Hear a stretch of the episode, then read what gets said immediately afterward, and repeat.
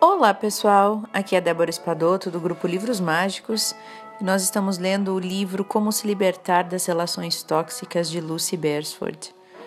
No capítulo que fala sobre os irmãos, ainda, nós vamos ler sobre a testemunha da nossa infância. Somente as crianças imaginam que um irmão é alguém que irá legitimar suas próprias experiências uma pessoa que vai testemunhar a sua infância e concordar com todas as interpretações sobre ela.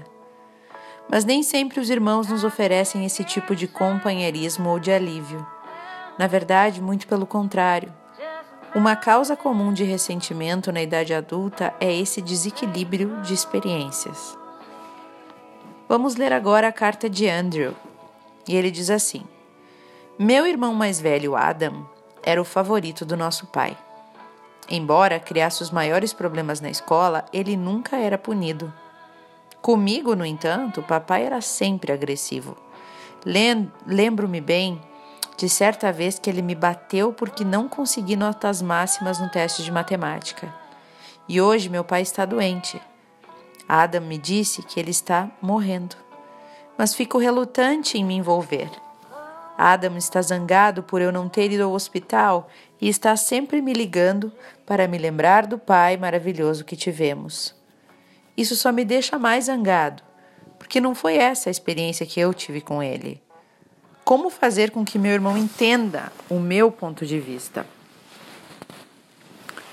Bom, como você já pode imaginar, Andrew e eu Trabalhamos arduamente para processar a sua raiva reprimida e a sua tristeza em relação ao pai.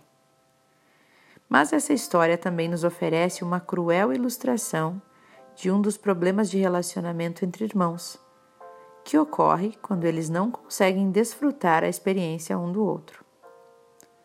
Andrew tem uma visão do pai e Adam tem outra totalmente diferente.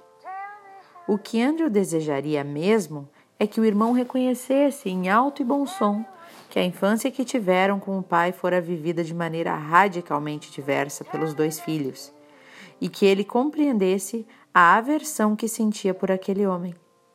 Mas isso significaria tentar mudar Adam, o que seria impróprio.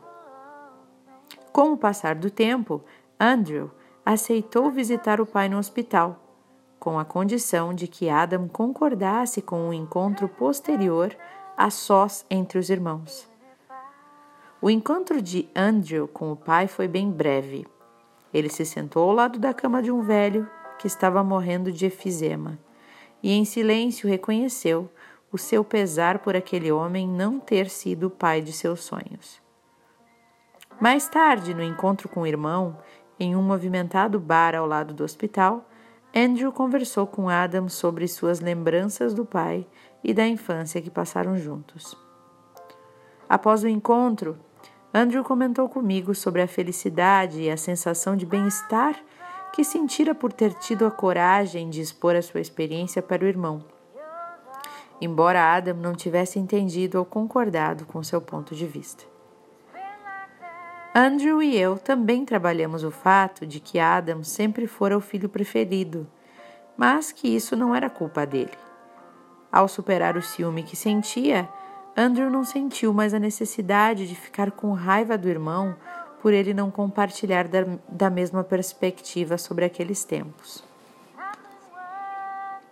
Validando a sua experiência. Então, se você se identificou com a história do Andrew, e percebe que você e seus irmãos não possuem a mesma visão de tudo que viveram na infância, então assuma a sua versão e quaisquer dores ou mágoas que tenham sentido.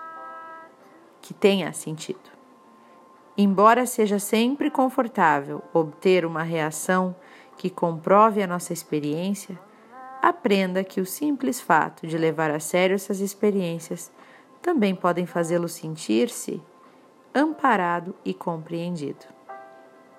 Evite culpar o irmão que foi favorecido pela família e tente entender que ele não tem culpa de ter recebido esse papel. Isso irá ajudá-lo a lidar com todos os ressentimentos causados por toda a atenção que ele recebeu de seus pais enquanto você foi posto de lado. Dica: Dê a si mesmo o direito de sentir-se diferente de seus irmãos em relação à sua infância. Ao validar a própria experiência, você reafirma o seu direito de ser ouvido, ainda que somente por si mesmo.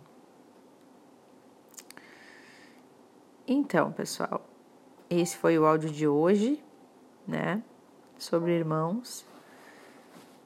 Na verdade, eu nunca tinha parado para pensar nisso, né? Que às vezes, por, por criações diferentes, a gente tem experiências e infâncias muito diferentes. Então, que saibamos aceitar as diferenças, as diversidades e tirando esses sentimentos ruins que ficam, né? De justiça, de gostar mais de mim ou dele, tentar pelo menos, né? Eu desejo boas reflexões para vocês e um ótimo dia. Até o próximo áudio.